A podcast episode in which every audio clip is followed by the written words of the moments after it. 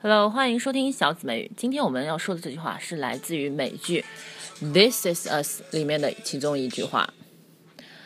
现在我们先来看这句话：Your wife is in distress, Jack.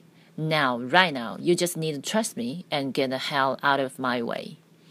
我们来看小紫美语的发音技巧小贴士。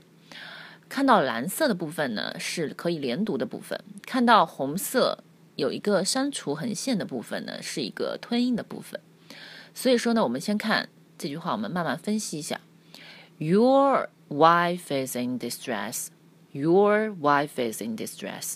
Jack, wife is, wife is in, wife is in, wife is in. 所以是 wife is in, wife is in. Your wife is in distress, Jack.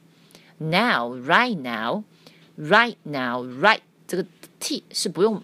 不用爆出来，但是呢，它的动作一定要到位。Now, right now,